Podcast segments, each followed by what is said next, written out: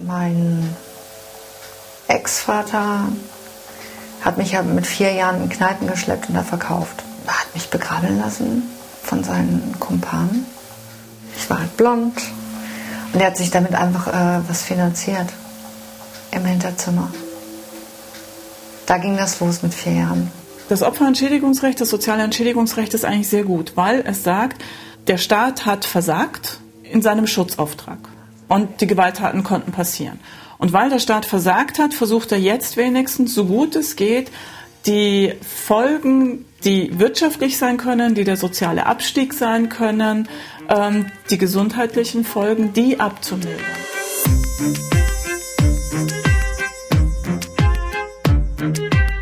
Schon seit 1976 gibt es das Opferentschädigungsgesetz. Es soll Opfern von Gewalttaten ermöglichen, Entschädigungszahlungen zu beantragen.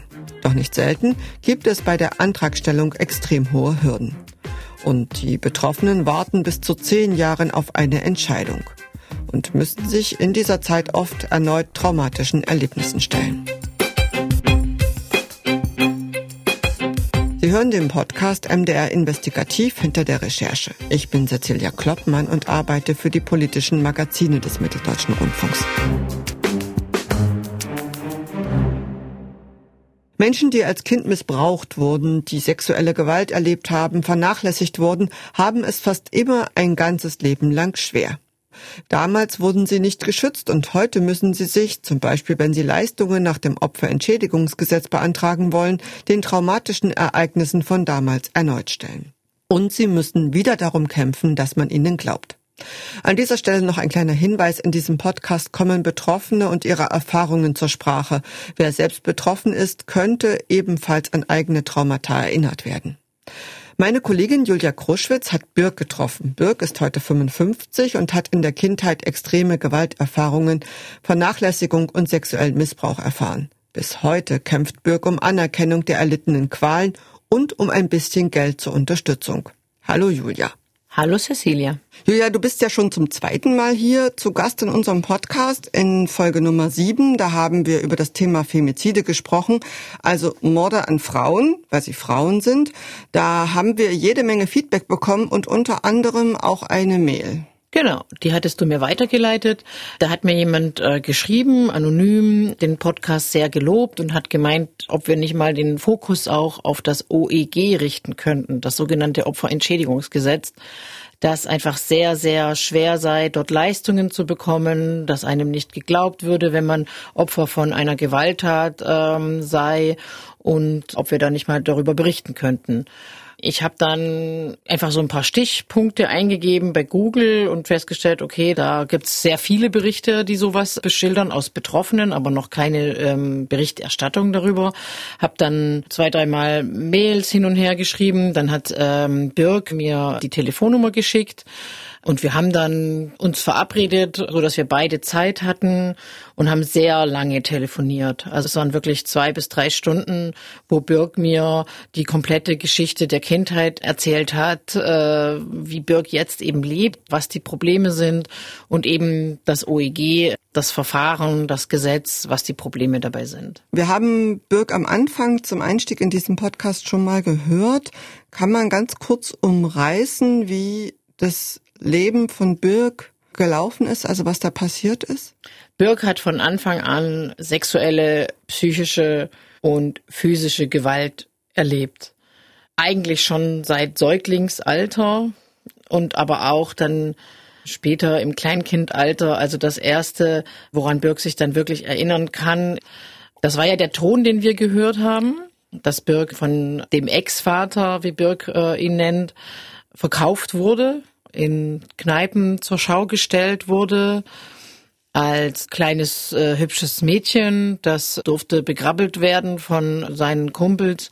Das ging dann weiter, dass er sie auch missbraucht hat dass die Ex-Mutter, wie Birk sie nennt, das aktiv unterstützt hat. Ähm, die Ex-Mutter hat sich dann auch getrennt von dem Vater, von dem leiblichen Vater. Der Stiefvater war aber nicht viel besser und der Onkel auch. Also es hört sich dann wirklich an wie organisierte sexuelle Gewalt. Die haben das Kind in einen Keller gefahren. Sie hat etwas trinken müssen Und dann kann sie sich nur in so Flashbacks erinnern, kann aber auch erinnern an bestimmte ja, Handlungen, die sie da ähm, machen musste, die sie mir auch erklärt hat, erzählt hat.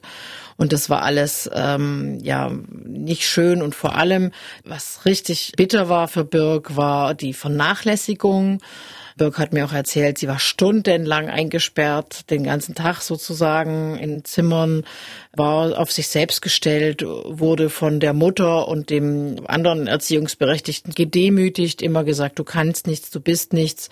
Sie durfte äh, keine Bücher haben, sie durfte später dann auch nicht auf die weiterführende Schule gehen und so. Und das war für sie eigentlich mit das Schlimmste, dass sie auch keine Möglichkeit hatte, sich aus diesem Kreislauf zu befreien und sich nicht so zu entfalten, wie Birk das eigentlich wollte. Bevor wir dann nochmal zurückkommen auf Birk, lass uns doch nochmal generell über das Thema Opferentschädigungsgesetz sprechen, denn äh, auch das hatte ich eingangs schon erwähnt, das gibt schon ganz schön lange, seit 1976. Auf dem Papier, so habe ich das gelesen, soll das auch im europäischen Vergleich sogar ziemlich gut und weitreichend sein, aber in der Praxis offenbar nicht, oder? Das kann man so sagen, zumindestens für die Opfergruppe, über die wir hier sprechen. Das muss man ja unterscheiden. Ähm, das Opferentschädigungsgesetz ist für eine ganz breite Personengruppe da und ähm, beinhaltet ganz, ganz viele Leistungen. Also es geht nicht nur um die Opferrente, ähm, sondern man kann eben auch spezielle Therapien beantragen, Plätze in Kliniken. Man kann dann quasi so krankenversicherungsmäßig was ganz wichtig ist, Bildungsleistungen, also sich Ausbildungen, Studium, weiterführende Ausbildungen, Umschulungen, das alles ist theoretisch möglich im Opferentschädigungsgesetz und es betrifft alle, die Opfer einer Gewalttat wurden. Es geht auch um Opfer von Terroranschlägen. Also da hat man auch nach dem Anschlag am Breitscheidplatz ja viel darüber diskutiert. Das war auch ein Ansporn, das zu reformieren. Es geht um Raubüberfälle, Entführungen, alles, was schwerste Gewalttaten sind, Mordversuche, Körperverletzungen natürlich. Aber die Gruppe, über die wir hier sprechen, das sind Menschen, die ähm, sexuelle Gewalt oder andere Gewalt in ihrer Kindheit und Jugend erfahren haben. Wir reden hier von schwerst geschädigten Menschen und traumatisierten Menschen. Und da kann man jetzt nicht einfach so, erzählen Sie doch mal und erzählen Sie im Detail. Und die Traumata, die sehr lange wirken, haben ja auch so einen gewissen Einfluss auf die Erinnerung, auf die Art und Weise, wie die Menschen erzählen. Und da kommt es, haben viele Betroffene berichtet, eben häufig zu einer Retraumatisierung, weil die einfach so ich sag jetzt mal böse, ja krass befragt werden. Also die einfach ähm, keinen schönen Umgang haben, die dann immer wieder nachfragen und dann immer wieder nachhaken und denen halt einfach unterstellt wird in dem ganzen Umgang mit ihnen, dass sie lügen. Und das ist gerade für diese betroffenen Gruppe ganz, ganz schwer auszuhalten, weil sie das halt immer wieder gehört haben. Du lügst doch, das stimmt doch nicht und du bist ja selber schuld und sowas alles. Das dann nochmal von so einem Amt so zu hören, das ist für die betroffenen Gruppe wirklich ähm, kaum auszuhalten. Das hast du ja auch von Birk so gehört, mhm. da kommen wir später nochmal drauf zurück. Du hast auch noch eine andere Betroffene getroffen, die Kerstin Klaus vom Betroffenenrat. Und äh, die sagt eben auch, dass es Mängel gibt bei den Gutachtern. Es gibt ja keine ausgebildeten oder so gut wie keine ausgebildeten Gutachter. Es gibt keine Qualitätsstandards. Es liegt nicht am Gesetz, das schlecht ist, sondern es liegt an Verwaltungen, die immer wieder zu schlecht ausgebildet sind, die vielleicht je nach Bundesland und je nach Haushaltslage auch durchaus zwischendrin mal restriktivere Vorgaben bekommen, weil das kann ja sein, dass das in eine lange Zahlungsperiode läuft, wenn jemand als Opfer anerkannt wird. Das heißt, der Fall teuer wird. Und das heißt, mein Hauptansatzpunkt oder meine Forderung wäre, dass MitarbeiterInnen von Verwaltungen entsprechend geschult sein müssen, dass Betroffene eine angemessene externe Begleitung brauchen, sowohl juristisch als auch über Fachberatungsstellen, damit sie so Verfahren durchstehen können, dass Gutachter nachweisen müssen, dass sie spezifisch für Traumafolgestörungen Qualifikationsmodule haben. Ja, die Gutachter sind tatsächlich ein zentrales Problem.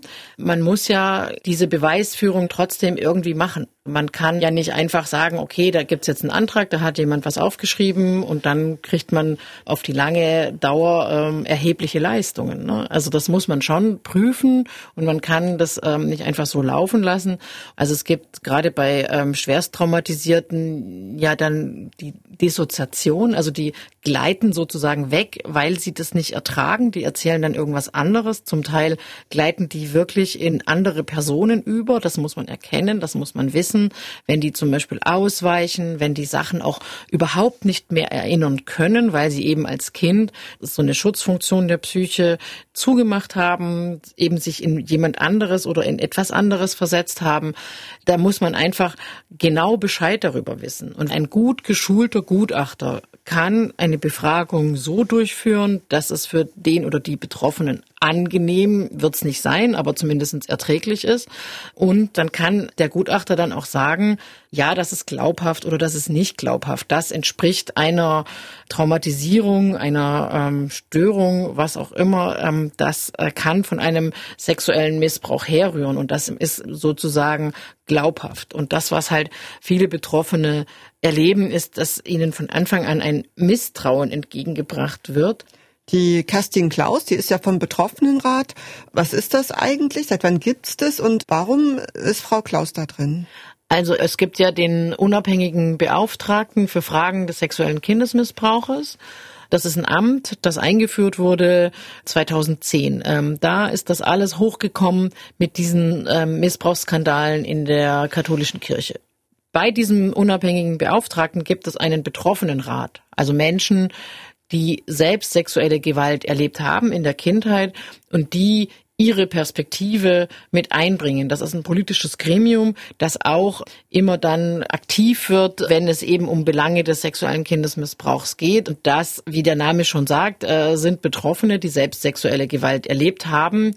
Und in ihrem Fall war das so, dass sie ähm, sexuelle Gewalt erlebt hat als Jugendliche zwischen 14 und 17 durch einen evangelischen Pfarrer. Und in ihrem Fall ist das, finde ich, auch wirklich eine heftige Geschichte, weil sie war Journalistin. Also sie hat für heute gearbeitet, fürs ZDF als Fernsehjournalistin, als CVD und Redakteurin und Reporterin, war im Ausland, hat Vertretung von Auslandskorrespondenten gemacht. Also war eine durchaus sehr erfolgreiche Journalistin.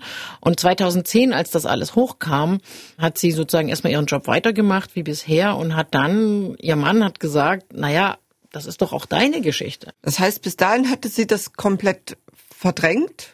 Na, sie hatte eine Anzeige bei der Kirche gemacht. Ah, das hatte sie schon. Das gemacht. hatte sie schon gemacht. Da ist aber dann nichts passiert, oder beziehungsweise sie hat es dabei belassen. Und dann, als es 2010 diese ganzen Skandale hochkamen, bei der katholischen Kirche, hat ihr Mann sie darauf hingewiesen, dann hat sie gesagt, okay, ich gehe dem mal nach und hat dann festgestellt, der Täter, den sie angezeigt hat, der übrigens in dem kircheninternen Verfahren das gestanden hat, wurde befördert hat eine Bildungseinrichtung geleitet und hat in seiner Gemeinde das Konfirmandenalter auf zwölf herabgesetzt mit der Begründung, die Jugend sei dann noch formbarer. Und in dem Moment hat sie gesagt, okay, ich gehe an die Öffentlichkeit. Auch aus Angst, dass es weiter, dass ja, er weiter natürlich. Missbrauch an Kindern Erstens betreibt. natürlich aus Angst, um andere Kinder zu schützen und dann auch weil sie natürlich nicht einverstanden war mit der Institution Kirche, die den Täter, der das sozusagen gestanden hat, weiter sein Amt ausüben lässt und ihn dann auch noch befördert. Dann hat sie das mit Mona Lisa, mit der ähm, Sendung vom ZDF öffentlich gemacht und wurde dann in ganz vielen, hat selbst äh, im ZDF dann auch gesprochen, äh, hat äh, dann immer wieder Interviews gegeben und so weiter, hat aber gleichzeitig weiterhin als Redakteurin gearbeitet, als Schlussredakteurin CVD und hat diese Beiträge betreut. Und irgendwann ging das nicht mehr. Also ist sie wirklich zusammengebrochen und konnte ihren Beruf ab da nicht mehr ausüben. Hat die denn auch Leistungen nach dem OEG beantragt und hat sie die bekommen? Sie hatte einen Antrag gestellt das war bei ihr ähm, mit der Beweisbarkeit nicht das Problem. 2010 hat sie das, glaube ich, auch gemacht. Diese kircheninternen Akten, an die kam das Versorgungsamt dann eben über Umwege. Und da stand halt drin dieses Geständnis des Täters. Und damit hatte sie den Beweis und diese Glaubhaftigkeit war bei ihr nicht das Problem. Das hat sie innerhalb von vier Wochen bekommen. und ähm, hat dann auch diese Rente ziemlich schnell bekommen. Aber es ging dann darum, dass sie weiterführende, äh, also sie wollte noch sich weiterbilden, sie wollte weiter studieren, sie konnte ja eben ihren Beruf nicht mehr ausüben und hat ähm, noch eine äh, Herzerkrankung ähm, entwickelt und das alles anerkannt zu bekommen, dafür hat sie acht Jahre insgesamt gebraucht, mit mehreren Klagen vor Sozialgerichten, mit wechselnden Anwälten. Im Fall von Birk war es ja auch so, dass dann das Amt verlangt hat, dass die Täter aus der Kindheit angezeigt werden. Ja. Es gibt diesen Passus im Gesetz. Das ist halt auch sehr unterschiedlich. Manche Versorgungsämter fordern das. Das Landesamt für soziale Dienste in Schleswig-Holstein, das hat das gefordert. Das hat gesagt, ja, bitte alle Täter anzeigen. Im Fall von Birk waren das sieben Täter. Sie hat alle angezeigt, hat aber dann noch, ähm, war noch so geistesgegenwärtig zu fragen, kriegt dann der Täter, also der letzte, ihr gewalttätiger Ehemann meine Adresse? Dann haben die gesagt, ja. Ist und dann hat sie es zurückgezogen? Na, erstmal ja. Mhm. Hat sich dann weitere Beratungen gesucht, hat dann nochmal mit der Polizei gesprochen, hat gesagt, also in dem Fall geht es auch so, dass man die Adresse schwärzt, dass der angezeigte Täter oder mutmaßliche Täter nicht die Adresse bekommt. Und dann ist Birk nochmal zur Polizei gegangen und hat alle Täter angezeigt. Also ihren Vater, ihre Mutter, ähm, Stiefvater, Onkel, Ex-Mann, alle angezeigt. Und dann geht die ganz normale polizeiliche Ermittlung los. Also zumindest in dem letzten Fall, der noch nicht verjährt war. Und dann wird das alles wieder aufgewühlt. Das ist schon nicht ohne so ein Verfahren. Weil du gerade gesagt hast, wieder aufgewühlt, da hören wir auch noch mal das, was Birk da erlebt hat. Die wollen wirklich wissen, wann, wie, äh, ja, in welche Körperöffnung und so weiter und so fort. Das musst du alles ganz detailliert aufschreiben. Das heißt, du fängst an, dich zu erinnern und dann kommen aber mehr Erinnerungen, äh, dann kommen mehr Albträume und so weiter. Und das ist ja so ein, so ein also ich mutiere dann immer in diese Altersgruppe. Und nach dem, was du jetzt erzählt hast, also auch nach diesem ganzen Verfahren und so, muss man sich da gar nicht wundern, dass diese Anträge oft so lange dauern? Es ist so, dass die Verfahrensdauer auch deswegen so in die Länge gezogen wird, wenn man jetzt die Fälle von der äh, Frau Bartsch nimmt, die Anwältin, dass ja auch, sie klagt ja dann dagegen. Die Verfahren dauern von zwei Jahren aufwärts, also mindestens vier Jahre, fünf Jahre, sechs Jahre ist keine Seltenheit. Dann geht das in Revision, dann dauert das nochmal und so weiter. Und das ist das, was dann diese Verfahren so in die Länge zieht, weil halt die Betroffenen das nicht akzeptieren, dass ihnen eben nicht geglaubt wird, beziehungsweise der Grad der Schädigung nicht äh, in dem Maße anerkannt wird. Kerstin Bartsch, die du jetzt schon ein paar Mal erwähnt hast, die vertritt Betroffene, unter anderem auch Birk, und die hat da im Punkto Glaubwürdigkeit auch eine ganz eindeutige Meinung. Ich glaube meinen Mandantin so. Das sind in der Tat so schreckliche Geschichten, das denkt man sich eben nicht aus. Und man liest in diesen ablehnenden Bescheiden immer sehr viel im Konjunktiv, es könnte doch auch so sein, es hätte ja auch so. Also es werden viele Alternativerklärungen immer herangezogen. Und ich denke, auch das liest sich für meine Mandantinnen so schrecklich, weil sie dann diesen Bescheid lesen dann wird teilweise nochmal dezidiert, also als wolle man sie damit quälen, nochmal dezidiert die Taten, die man erlebt hat, werden da beschrieben, um die dann auseinander zu pflücken und zu sagen, naja, aber das könnten sie auch so, das hätte ja auch so, das könnte auch so, das hätte auch so, das könnte auch so. Und meine Mandanten lesen das dann durch und sagen, ja, könnte, hätte, aber war nicht so. Es ist genau so, wie ich geschildert habe. So. Diese Hürden, die sind einfach deutlich niedriger als die im Strafrecht wo eben in dubio pro reo Grundsatz gilt, an dem auch nicht zu rütteln ist. Aber der gilt eben nicht im Sozialrecht. Da gilt eben das Wahrscheinlichkeitsprinzip und eben nicht, dass es wirklich absolut hinreichender Tatverdacht sein muss. Das ist eine komplett andere, ein komplett anderes Konstrukt. Man setzt sich nicht ohne Not so einem Verfahren aus, sondern diese Menschen haben Not. Und für die ist das eine existenzielle Unterstützung. Existenzielle Unterstützung, wir haben es schon mal so ein bisschen angesprochen. Es geht natürlich da um Geld, es geht da um Leistungen. Wie viel ist das denn eigentlich, was Betroffene da beantragen? Mm, das ist ab 30, also Grad der Schädigung 30 gibt's dann 156 Euro, wenn ich das richtig erinnere. Und dann steigt das dann halt mit ähm, steigendem Grad der Schädigung 40, 50 und so weiter dann jeweils so um die 100, äh, 200 Euro. Also fängt bei 150 Euro an, 250, 350, 400 und so weiter. Wobei diese hohen Grade der Schädigung sehr, sehr selten ähm, zugesprochen werden. Und es gibt ja dann eine Reform des Gesetzes, das soll 2024 vollumfänglich dann äh, in Kraft treten. Und ab dann gelten sehr viel höhere Sätze. Also ich glaube, da fängt es dann tatsächlich schon bei 400, 500 Euro an und geht dann höher was auf der einen Seite eine Verbesserung ist, weil die Betroffenen dann mehr Geld bekommen. Auf der anderen Seite befürchten halt viele, dass dann die Ämter sich dann noch so ein bisschen mehr dagegen sperren, weil es sind ja natürlich finanzielle Gründe, weil so ein Fall kann ja teuer werden. Wenn wir jetzt im Fall von Birk reden, ähm, das ist eine monatliche Rente, sie ist 55 und äh, dann sind das ja schon mehrere tausend Euro, die das Amt bezahlen muss. Und man muss sich auch vor Augen führen, die Dimension des sexuellen Missbrauchs, wenn man sich da mal mit beschäftigt, die ist riesig. Und es geht ja schon seit vielen, vielen Jahren. Wir reden von Fällen, die 30, 40 Jahre zurückliegen.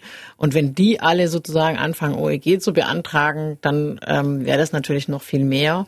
Und ich glaube, das ist so die Angst bei den Ämtern, die dahinter steckt. Und das OEG, wie gesagt, ist sehr vollumfänglich. Wenn die dann anfangen, wirklich zu beantragen, ähm, Leistungen, äh, eben Umschulungsleistungen und ähm, Weiterbildungen oder den sogenannten Berufsschadensausgleich, äh, das, was sie eigentlich hätten verdienen können, wenn sie nicht geschädigt worden wären, das ist schon sehr umfangreich.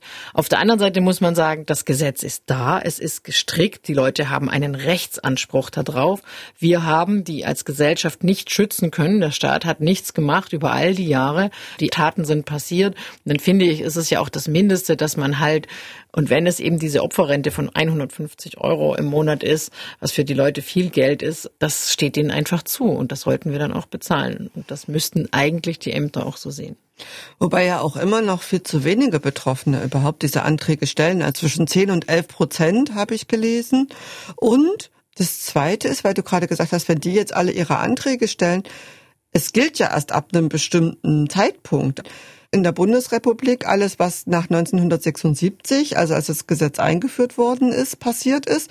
Und für Menschen, die auf dem Gebiet der ehemaligen DDR aufgewachsen sind, erst ab 1990. Ja, das ja. heißt, wenn denen in der Kindheit sowas passiert ist, ist es tatsächlich so, die haben überhaupt keinen Anspruch auf Leistungen? Da hat die Frau Bartsch auch einen Fall, wo sie gerade drum kämpft. Ähm das ist tatsächlich so. Es ist extrem ungerecht. Ähm, da gibt es in diesem OEG, wenn man sich damit beschäftigt, so ganz viele Details und Fallstricke, wo man einfach nur mit dem Kopf schütteln kann. Das ist eben diese sogenannte Härtefallregelung. Das war ähm, auch ein Fall, den Frau Bartsch auch hatte von Kindesmissbrauch in der DDR, wo die Frau dann nicht drunter gefallen ist, obwohl sie tatsächlich damals sogar ein Urteil gab. Und auch das, ähm, ich glaube, das Urteil wurde letzten Endes dann, nachdem sie interveniert hatte, doch akzeptiert. Aber jetzt kämpft die Frau eben um den Grad der Schädigung. Ne? Also das sind alles so Sachen, man kriegt es dann schon irgendwie durch, aber man muss halt kämpfen. Ja. Und wie so da manchmal argumentiert wird oder wie wenig äh, nah an der Realität. Das äh, zeigt ja auch das, was die äh, Kerstin Klaus dir erzählt hat vom Betroffenenrat. Es ist immer wieder zum Haare raufen, wenn eine Betroffene, die von neun bis 16 vom Stiefvater missbraucht wurde, die mit 16 sich sozusagen in eine Verlobung flüchtet und mit 17 ihr erstes Kind bekommt, der werden dann Leistungen abgelehnt auf eine berufliche Rehabilitation, weil sie hätte ja bewusst und sehenden Auges gerade sich gegen eine Berufsausbildung und für die Mutterschaft entschieden. Ja? Wo ich sage, ja, Entschuldigung, es gibt ja Gründe, warum jemand sich daraus flüchtet und irgendwie versucht rauszukommen. Und das wird dann gesagt, dass die bewusste Entscheidung gegen die berufliche Qualifikation und deswegen könne man das dann auch heute nicht mehr nachholen. Das ist auch häufig, wenn wir dann von häuslicher Gewalt reden, kommt auch immer wieder der Vorwurf, warum sind Sie denn nicht gegangen? Warum haben Sie ähm, das so lange ausgehalten? Den Vorwurf hat auch Birk gehört, also der mehrfach. Die Gutachter, die äh, Menschen in den Ämtern, in den Versorgungsämtern, nicht alle, aber viele, die wissen nicht über die Dynamiken von diesen Gewaltbeziehungen. Menschen, die seit frühester Kindheit äh, in sowas äh, aufgewachsen sind, die äh, haben ein ganz großes Misstrauen gegenüber allen, die öffnen sich nicht, die können nicht einfach irgendwo hingehen und das anzeigen. Also das war auch bei Birk dann in dem Ablehnungsbescheid, wurde äh, vorgeworfen, dass die Person das sozusagen eigentlich nicht zeitnah angezeigt hat, dass es keinen Kinderarztbericht gibt und sowas alles.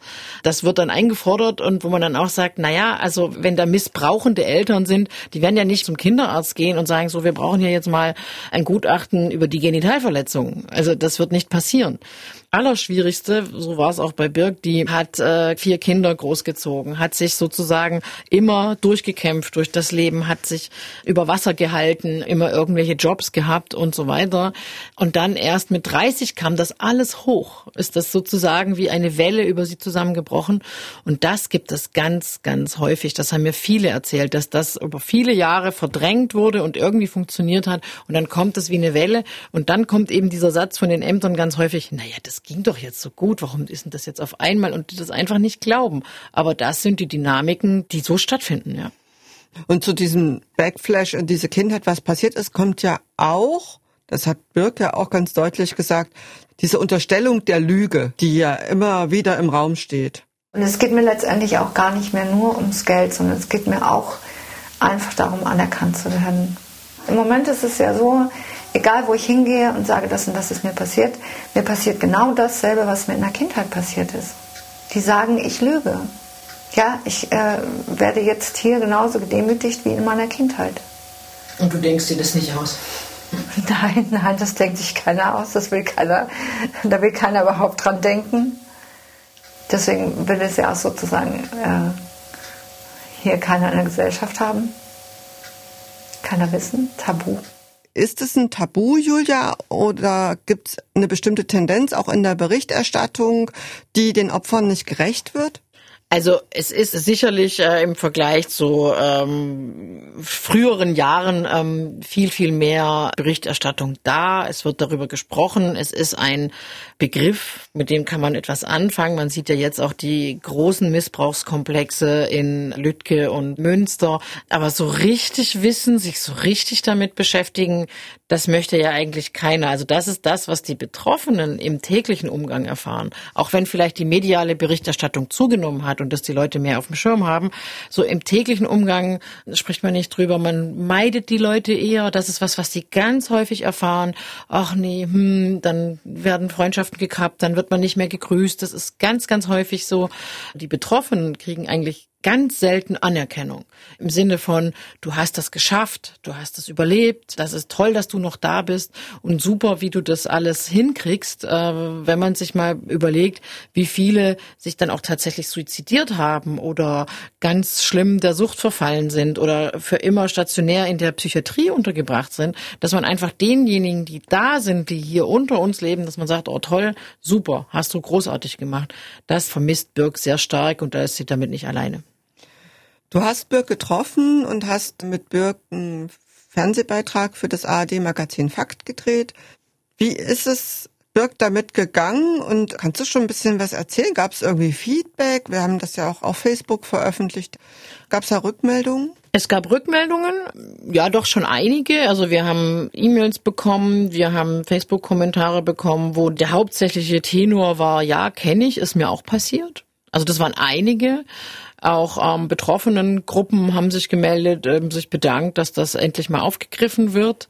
Ich habe von Birk äh, gehört, dass äh, Birk war sehr zufrieden mit dem Beitrag, ähm, hat sich gut damit gefühlt. Das ist ja auch immer wichtig, dass da jetzt nicht irgendwie kommt, äh, oh, ich habe das bereue das. Ganz im Gegenteil, ähm, Birk ist froh, ähm, das gemacht zu haben ähm, hat aber jetzt noch keine weiteren Reaktionen bekommen.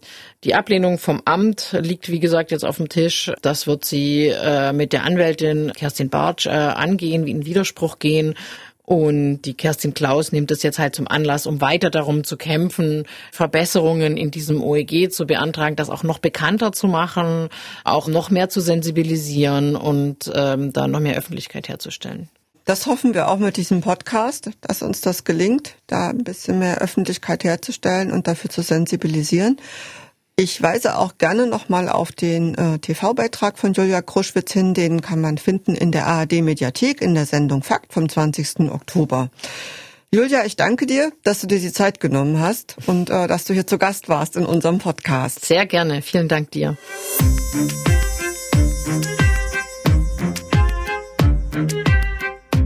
Das war der Podcast MDR Investigativ hinter der Recherche. Der nächste Podcast erscheint am 4. Dezember, dann wieder mit Esther Stephan. Da soll es um das Thema Eltern-Kind-Entfremdung gehen, wenn Eltern sich trennen und ein Elternteil die Kinder quasi benutzt und dem anderen Elternteil fremd macht. Wenn Ihnen dieser Podcast gefallen hat, dann abonnieren Sie uns doch einfach, dann verpassen Sie keine Folge. Den Podcast gibt's zu hören in der ARD Audiothek, auf YouTube und überall da, wo es Podcasts gibt. Wir freuen uns über Feedback und auch über eine Bewertung. Feedback am besten per E-Mail an investigativ.mdr.de. Wir hören uns in vier Wochen wieder. Bis dahin machen Sie es gut.